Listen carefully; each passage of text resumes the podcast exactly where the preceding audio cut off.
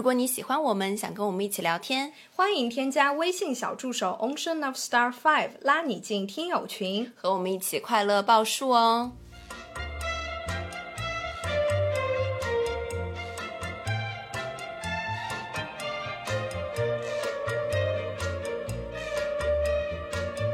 啦啦啦啦！听众朋友们，大家好，这里是张曼玉和高晶莹的播客栏目《土象电台》，试图传播两位都市肤浅女孩的心声。这档播客将是陪伴您洗碗、拖地、如厕、开车、等地铁的绝佳听物。Hello，大家好，欢迎回来，欢迎来到土象电台。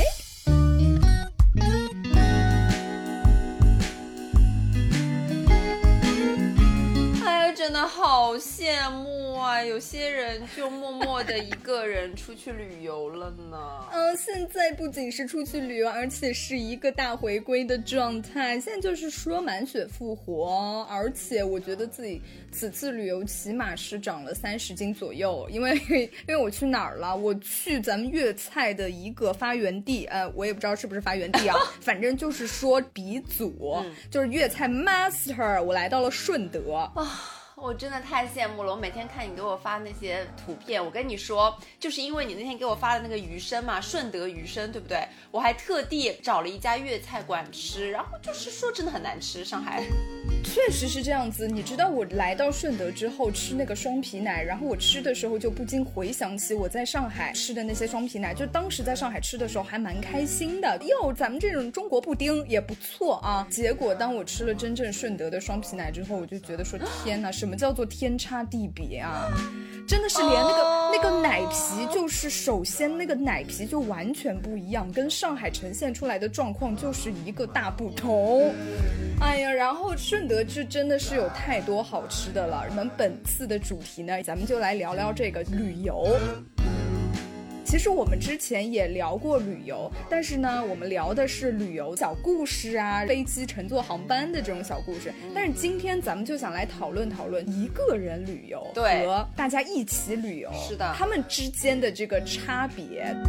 哎，首先来，我们来玩一个晨光游戏啊！晨光游戏玩过的吧？就选择题。啥叫晨光游戏？是那个晨光文具吗？不是，橙色的橙，光明的光。你没有玩过那种吗？就是宫斗游戏，比如说你是一个新进宫的宫女，然后你选择帮这个妃子擦鞋，然后你就得到了步步高升；你选择给他一个白眼，你就贬入冷宫。就这种晨光选择题的游戏。你是不是金枝欲孽还没看完啊？你为什么每天都沉浸在这种宫斗剧当？没有没有，我就问你，就选择题，就比如说现在有个机会让你和一群的大家很好的朋友一起出去玩，和一个人出去玩，你会选择？哎呀，你这第一题就难到我了，因为这个就是我其实今天想分享的，就是说，呃，我们要根据目的地的不同以及你当时心境的不同来选择是自己出去玩还是跟大家一起出去玩。OK，但是因为我刚刚一个人回来，所以你今天这样问我的话，我就选择跟大家一起好了。好，下一题。哦，那因为我从来没有一个人出去玩过，所以我选择一个人出去玩。OK，好的。好，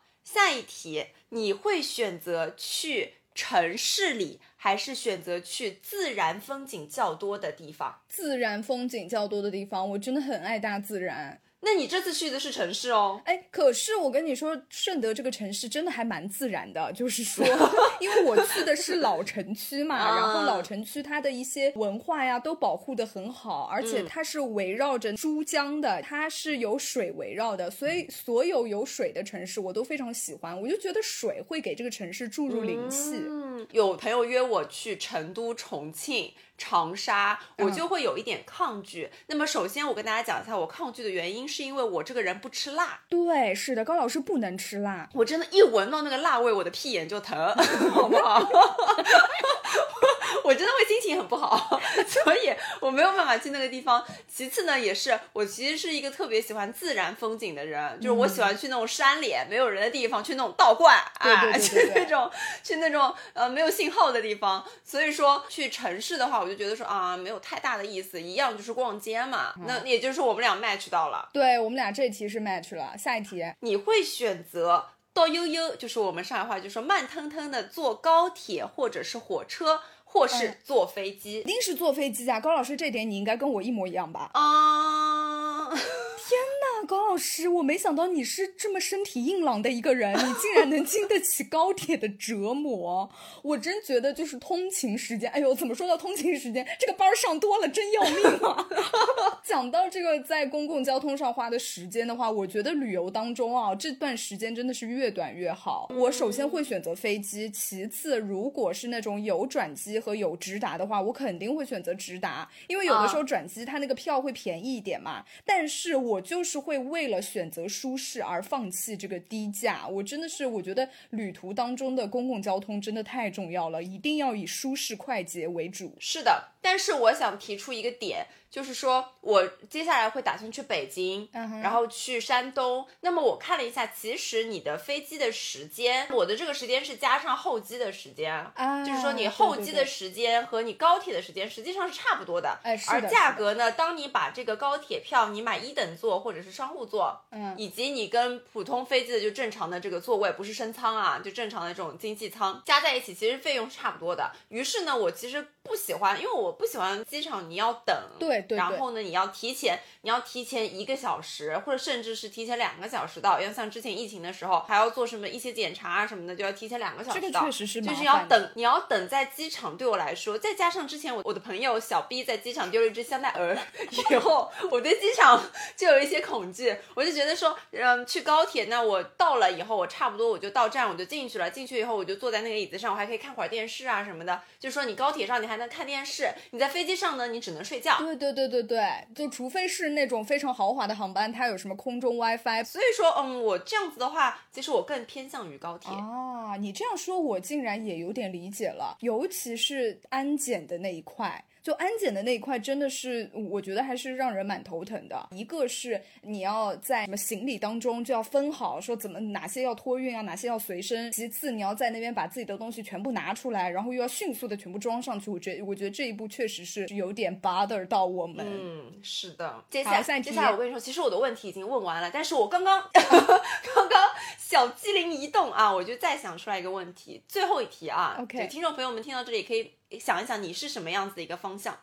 最后一题，你是会提前计划的类别，还是说走就走的类别？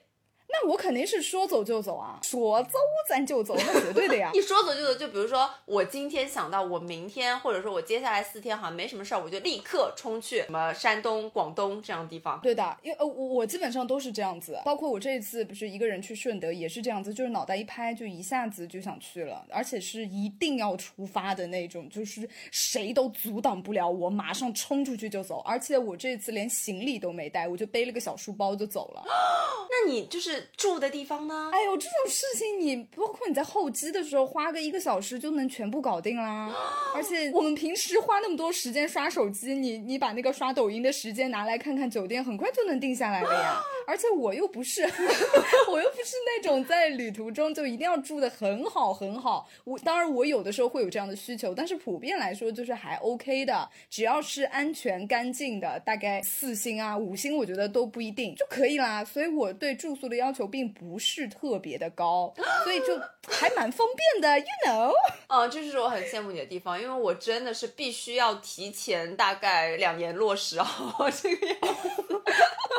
就是我而且而且，我要跟大家透露一下，高老师她是一个豌豆公主，她每次一定要住那种非常豪华的酒店，非常也没有你知道吗？好好就 like 安曼啊 什么这种。也没有，是因为我觉得每个人对于旅游的一个想法不太一样。就比如说，你现在会一个人出去旅游，然后你享受的是一个人的自由自在，享受的是你融入那个城市里的氛围，对不对？或者说你想要去自然的风景，看自然的风景。我想出去的话，我就想住一些较好的酒店，享受一下我这一年辛苦得来的一些服务。You know？可是我想问你啊，就比如嗯说你，嗯因为你这种一般订了昂贵的酒店之后呢，人他就会心疼钱的关系，他就会不怎么想要往外跑，对不对？因为你花了这么一两三千块钱一晚上，你就想要把这个酒店给他住回本。那我就想知道，说你在这个酒店里，除了比如说如果情侣出去就是疯狂 do 爱，或者说就是我我真的不知道还能干什么，就单单躺在房间里刷手机吗？没有啊，就是你度假酒店，你有很多的地方可以挖掘。浩，你不懂了吧？就可是除了拍照，对不对？除了 do I，除了拍照，然后还有吃饭，还有豪华早餐之外，哎，我真的是很搞不懂哎，能不能给我科普一下？好，比如说，我就说上海的酒店，上海的酒店，我之前会住过一家酒店，叫做阿纳迪，它的费用其实也没有说很贵很贵，大概是在两千多一晚左右。我们我说的很没有很贵很贵，是因为比如说像安曼这种酒店，它在比较呃高峰的时候，大概都是四五千一晚，或者说现在我之前本来想去三亚，我看了一下，就过年三亚的酒店，大概就都是有钱人去的嘛，就可能要六七千一晚，然后有个酒店要一万八千块一晚，我就是不知道啊，世界上有钱人都疯了吗？天哪，他们有事吗？对，然后于是我就没有去哈。然后我继续说，就是说我之前去啊、那个阿纳迪这个酒店，除了你刚刚说的那些之外，还有他会给你设置一些课程。是不是你之前那个什么什么颂钵疗愈就是在这个阿纳迪、他就会包在里面。你是住店住店的客人，他就会给你送就这样子的课程啊。就比如说你去呃那做瑜伽啊，你早上可以去一起做瑜伽，你也可以去做这个颂钵的课程，就是一整个疗愈你嘛。他就会给他会给你安排事情，你知道吗？然后又比如说我呃在二二年的八月份我去了一趟云南，然后我住的是云南。云南比较好的一个酒店是在那个玉龙雪山上面，就海拔很高的那个酒店。当然，那你在雪山上，其实你就离呃城区就很远了，所以你基本上就是在山上活动。你就可以在这个酒店的房间里尽情的缺氧，是不是？那除了它进玉龙雪山会比较方便以外，就是大家知呃，我不知道大家知不知道，就是你进玉龙雪山你是要有个上山票的。嗯嗯。然后如果说你订了这家酒店的话，他会免费送你这个上山票，你就是凭你住店客人的身份去，去这个雪山的景点也会比较方便，他会有专车配送，嗯哼，这样子。嗯，对，配送我自己去雪山。然后呢，除此以外呢，它还会有比如说呃关心的服务。它在旁边，他是有个小小的观星楼的，就晚上八点，因为你 你住在山上嘛，住店客人想要去看星星，他就会拉好一群人，大概在晚上八点的时候带你们一起去一个非常好的观星点观星。原来是观星啊！哎，跟我读星观星好吗？我以为是观星，就是就是你旁边会有一群仆人在旁边为你关心你，你还好吗？你有没有缺氧？高小姐，你还好吗？Hello Hello，你没事吧？高小姐，你没事吧？原来是关心啊！我真的是要被你笑死。一个谐音梗，怎么好笑啊？关心，好吧，关心，他还会关心你多穿一点去关胸。这个服务确实是不错，这个关心还有呢，啊还有呢，就是嗯，一就云南这边茶也有很多嘛，嗯就是它会有一个呃茶楼，我 它它会有一个一个片区，它会带你去品茶，反正就是我比较喜欢的就是说抛掉手机，然后我可以融入当地享受服务就这种感觉，嗯啊、当然每一个度假酒店都会有它独有的 SPA，、哎，你说到这个度假酒店哦，因为最近有一个很嗯火的美剧叫做《白莲花度假村》嘛，这个美剧它嗯的每一季都是以一个世界上非常高档的度假酒店为地点来展开了一系列的那种阶级的故事。但是呢，我们今天不嗯是讲这个剧情，就讲这个酒店本身。我确实也是能理解高老师他刚说的那一堆了。其实我觉得度假酒店就是给你营造出一个小世界，没错，一个与世隔绝的小世界，没错让你在这个世界里尽情的放松，尽情的享受，每天就是吃喝玩乐，对不对？就不要想别的，在咱们这个酒店里就是享受动物一般的快乐。对，然后我之前呃在疫情之前去过一次苏梅岛，然后我去了苏梅六善。苏梅岛这个地方呢是在泰国嘛，它不比于泰国的曼谷啊、芭提雅，不比于这两个城市，它是在山上那边的嘛。我住的地方呢，不知道大家知不知道，叫做六善酒店呢，也是距离城区非常远，它是在一个苏梅很偏的一个山上，它那个地方其实也就是给你框了一块地嘛，你就可以每天吸取日月精华，然后 在里面它会有一个自己的小农场，你可以在小农场里面喂小羊啊、小牛啊，我就哇塞，塞，对啊这个还蛮好的哎。是啊，然后呃，比如说你现在去泰国，因为天气很热，如果说你要去海滩边，海滩边就有很多人，那你在苏梅它那个地方，它那个酒店里面就有一个大海滩，对不对？就是一个私人沙滩，懂吗？你就在一个没有人的沙滩上快乐的奔跑。这个真的很适合所有像我们这些辛苦疲惫的打工人哎。每当你在做一些 PPT，再来回改一个文稿的时候，想到自己在年终年末的时候可以来到这样一个与世隔绝的地方，尽情的撒欢打滚，整个人都会开心了起来。我天呐，我觉得这些酒店太厉害了，它就是抓住了我们疲惫的心灵。对的，对，这这就是我努力工作的原因。我跟你说，我最近看，就是我有一个博主，他叫做花花，他就是在开放之后，他就去看了世界杯，坐了迪拜的那个航空嘛，那嗯卡塔尔，对不对？然后去了卡塔尔看了世界杯。个我也看过，呃，我但是我看的是别的博主的，就卡塔尔的航空真的是绝了，你是不是心动了，高老师？你听我讲，他就是真的是赚钱了以后花钱的模样，你知道吗？我就想像他一样，开放了以后去了卡塔尔看了世界杯决赛哦，嗯看完了以后呢，他就去了新加坡看了周杰伦的演唱会哦。我的天看完周杰伦的演唱会以后，又去看了王嘉尔的演唱会哦。然后呢，他又去了泰国，然后现在在泰国看 Blackpink 的演唱会哦。好了，我现在已经七窍流血的状态，高老师，杀人不要用这么多刀，好不好？我真的很羡慕，你知道吗？我就觉得说，嗯，人赚钱就是要努力的赚钱，然后努力的享受生活。确实，确实。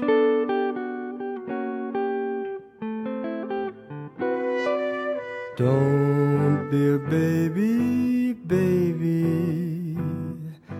Bottle of that passed you by. 哎，你说到开放国门，你知道我们的老家泰国最近不是因为要重新迎回它的那个旅游的高峰嘛？你有没有看新闻啊？就组织了一大批什么工作人员，然后迎接第一个从中国飞到泰国的航班，然后下来每一个人都像被接见，就像总理一样，你知道吗？就是被戴花环，然后被怎么怎么样，就所有人在那个飞机的两旁在那边去迎接他们。我想说，泰国它真的在旅游方面，它真的很努力。泰国等这一天等很久了。我最近看很多博主都在泰国，真的。对啊，我有个朋友，他也是打算三月份要去泰国玩了。哎呀，三月份可是我们的死期啊，高老师。开学了，开学了。好了，那么我们这个线拉回来，其实我们今天讲的就是说，呃，一个从曼玉她。其实去年和今年，二二年和二三年都有自己独自去旅游的一个心路历程，跟大家分享一下，以及我们也跟大家探探讨一下，就是说大家一起出去玩和一个人出去玩它的区别，以及我们更喜欢哪样子的一个模式。没有问题，高老师，我这就来了。因为我今年其实是一个人出去还蛮多次的哦，其实也没有很多次好，不好意思啊，也就只有两次，包括这一次，就是超过一次就是很多次。啊，没错啦，就暑假里那次是去了大理，前几天是去了顺德，都是一个人去的。我就发现一个人去，对于我个人来说哈，真的很难是抉择说一个人去好还是跟大家一起去好，那种感觉是完全不一样的。但是我在这边可以给大家提供一些参考的，怎么说呢？参考的条件。如果这个地方它是那种比较悠闲的，因为你想大理和顺德这两个城市都是比较慢节奏的，它在那里面吃的东西都是不需要很多很多人才能吃到的，你懂我意思吗？就是说，如果你一个人去新疆，你就很难点菜，因为你没有办法吃什么烤全羊，你没有办法吃什么什么大盘鸡，什么这这种你就没法吃，你必须要两三个人甚至是更多的人一起来才能跟你分享，就这一每一顿你才能真正吃到好吃的东西。但是顺德和大理并不是这样，首先他们会嗯有一些比较网红的店，那网红的店你知道就一般都是分量很小，然后就很适合一个人吃，对吧？其次呢，他们有非常多那种快节奏的小吃类型，小吃也很好吃，所以说你这今天这一顿就是不需要每一顿都吃大餐，你就一一个人去吃吃小吃啊什么的都能满足你的这个口腹之欲，而且关键是他们这些地方都是以小食所著名的，那么这种地方哦就很适合一个人去。首先，我们再来敲黑板啊！其首先要怎么样？要节奏慢，对不对？嗯其次，食的分量，就食物的分量是偏小的。啊、你千万不能去东百，你去东百了，哎你一个人点一碗炒饭，你都能吃三天。就是这个道理，你非常聪明，高老师。谢谢谢谢。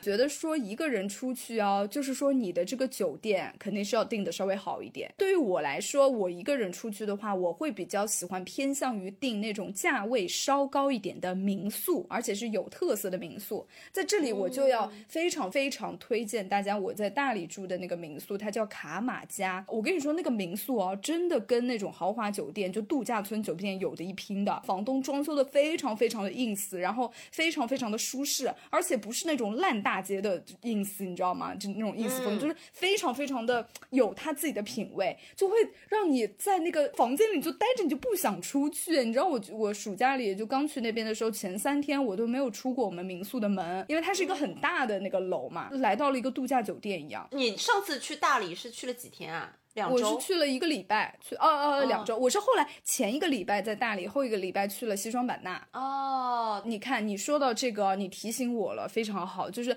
西双版纳，我觉得就不适合一个个人去去，因为西双版纳它是一个有点像泰国这，就是很欢乐，然后非常热情洋溢的这种感觉。那里就是那种斯斯文文、安安静静，就很适合一个人。而且西双版纳的食物都是那种很大份的，酸汤牛肉还是什么乱七八糟的东西，反正都是很大份，就不适合一个人。所以到了西双版纳，在那么热闹的氛围下，就会映衬出你。当你孤单，你会想起谁？？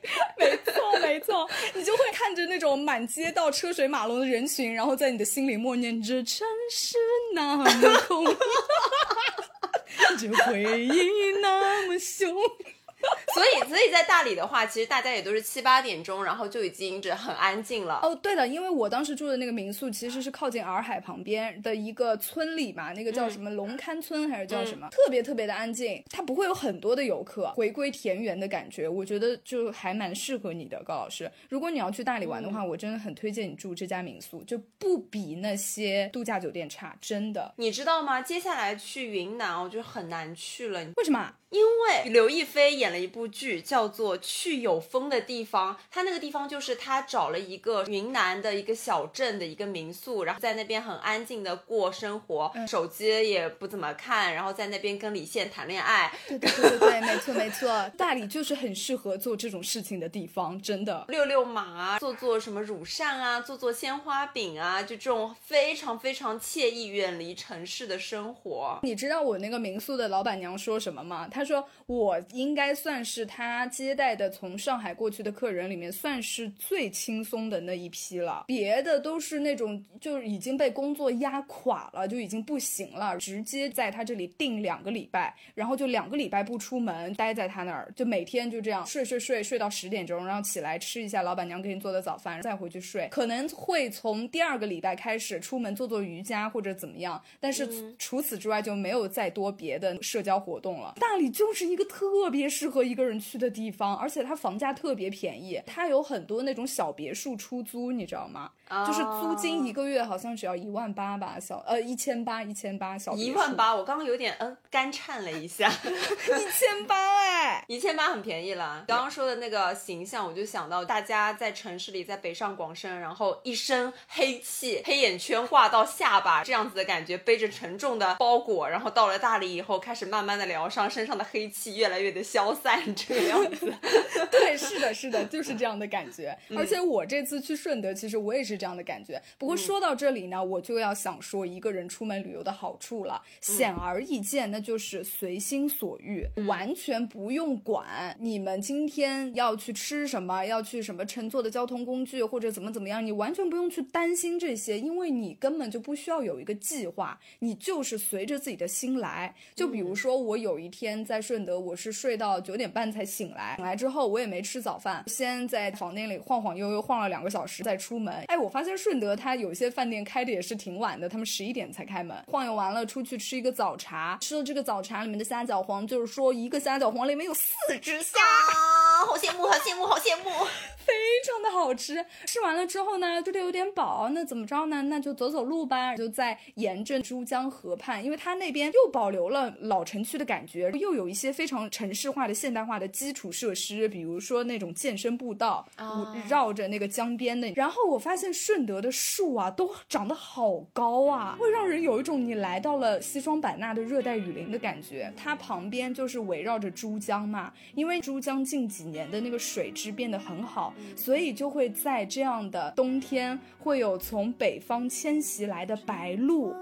一大群的白鹭就在那个珠江的河畔，呃，江畔，好开心。就是你的肚子里还 还残留着刚才吃的虾饺黄，你又一边慢慢走，慢慢走在那个江边，江边就是一群一群的白鹭，我从来没有见过那么多的白鹭哦，在你的头顶上徘徊。因为它的那个健身步道离马路还有一定的距离，所以那种车水马龙的感觉就离你很远，但是你又能微微的听到，就是说你好像整个人在一个城市的边缘游荡的感觉。哇那种感觉真是太棒了！然后我就一直沿着那个江边走走走，走了大概两个多小时，走累了就去随便的找一个什么糖水铺，吃点双皮奶啊、炸牛奶啊，乱七八糟的，再开始玩玩手机啊，然后过一会儿又开始去找下一个要吃的地方。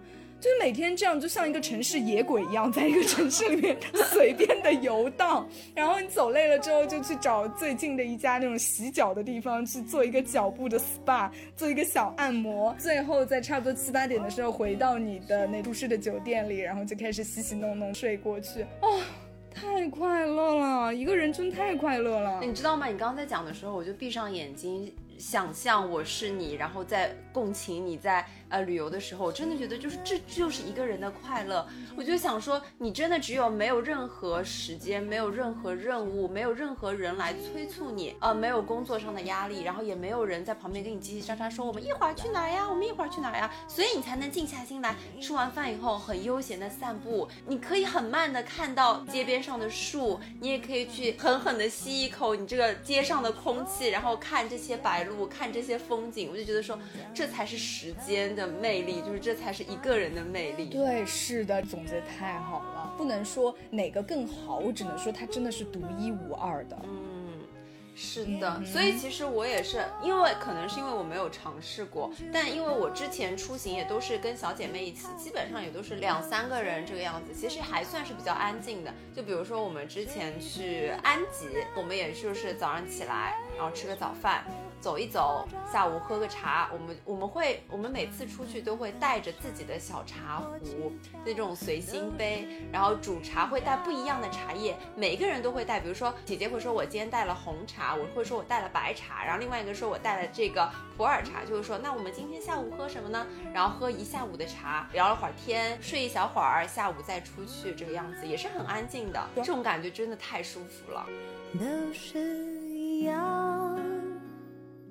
听得太冷，边唱边忘，就让你见不靠谱又怎么样？这个我又有话要说了，就是说，因为为什么你会觉得呃几个人一起出行就多人出行也很快乐，是因为你找到了跟你同频的伴侣。没错。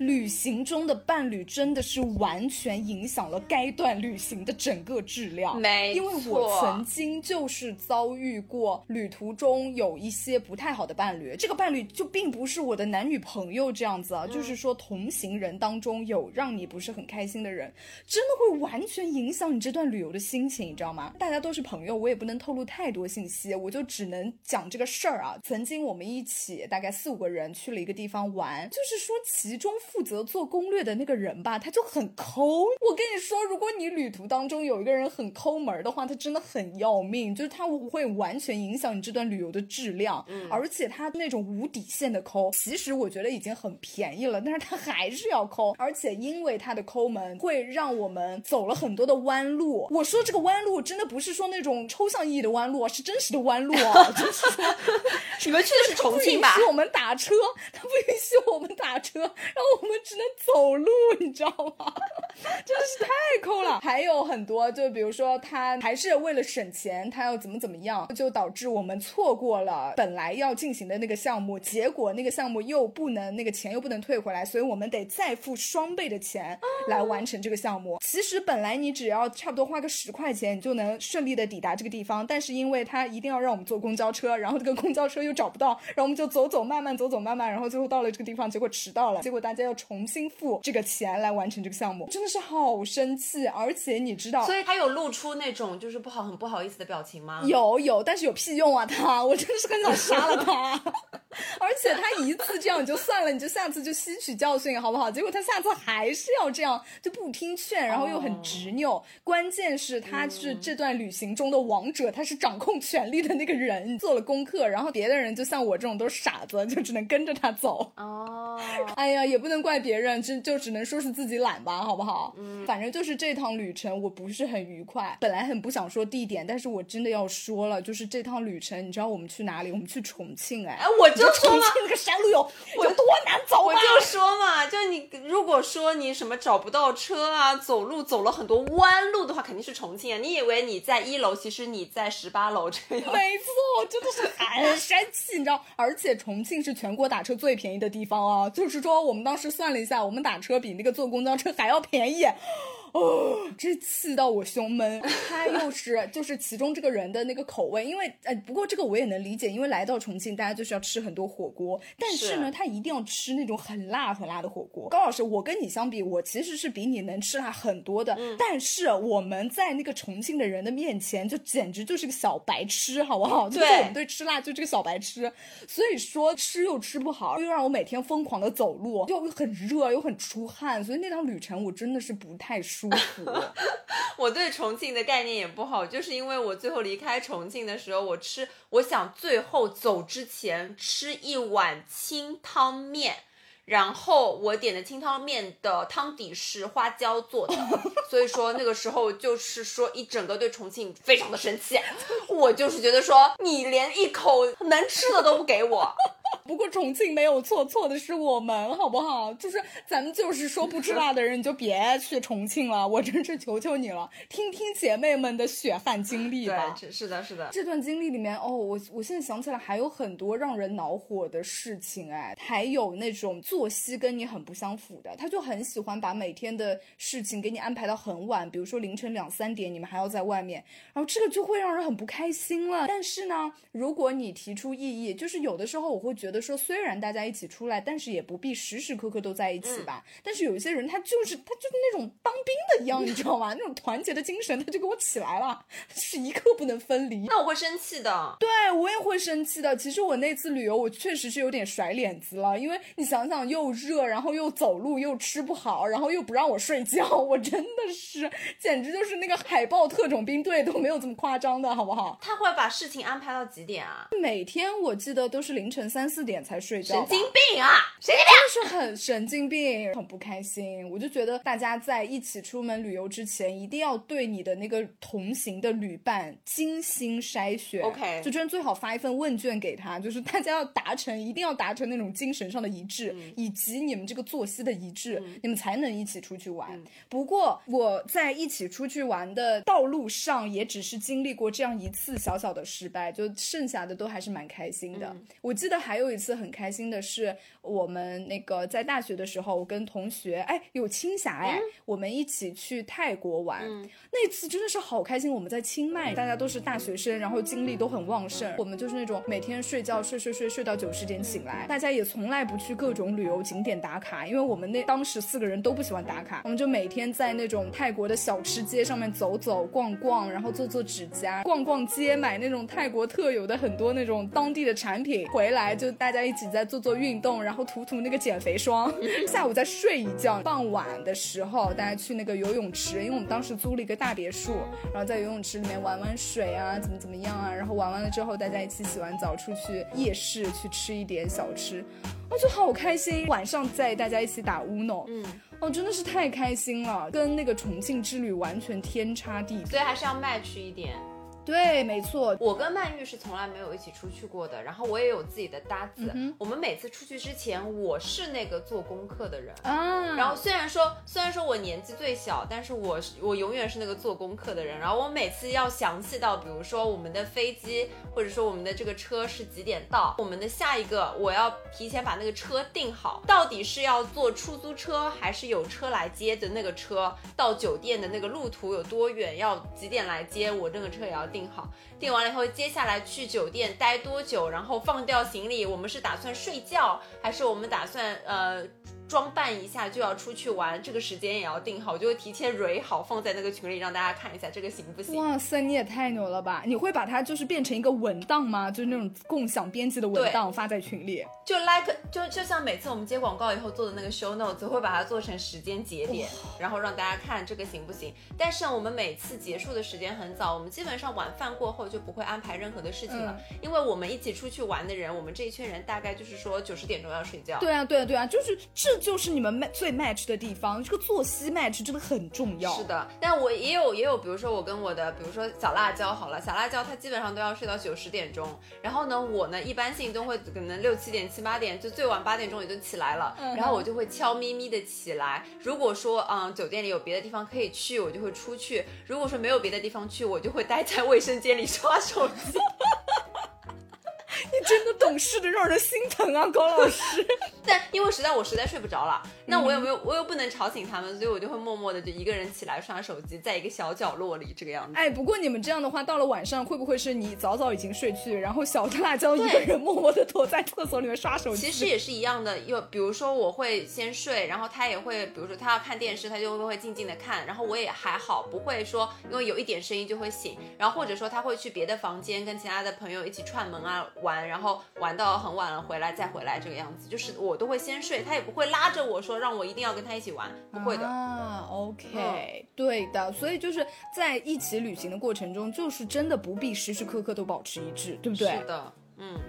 好了，其实我们今天聊到这边也差不多了，你还有什么事情要分享吗？好像没有了，我们今天就是浅聊一下，如果有什么想法，我们就下一期再聊好了。大家如果说有非常推荐一个人旅游的地方，也欢迎在评论区告诉我们，或者说你觉得这个地方非常适合大家一起旅游，也可以告诉我们，或者或者还有说你在旅行中有一些啊，比比如说非常错气、非常生气的事情，非常有趣的事情，也欢迎在评论区跟我们一起讨论。欢迎大家给我们留言哦，我比较想听大家一起出去玩，然后就是跟我一样那种重庆之旅那种很生气的故事。互相撕逼是吗？心里默默的撕的那种故事是吗？你知道旅游很考验一群人的，就很多人两个人一起出去旅游之后回来就再也不做朋友了，很多哎。对对对，有很多情侣都是出去玩了以后回来立刻分手。对啊，对啊，对啊，旅游就是非常考验两个人的默契，两个人之间的感情。我，我想听这种小故事，快给我！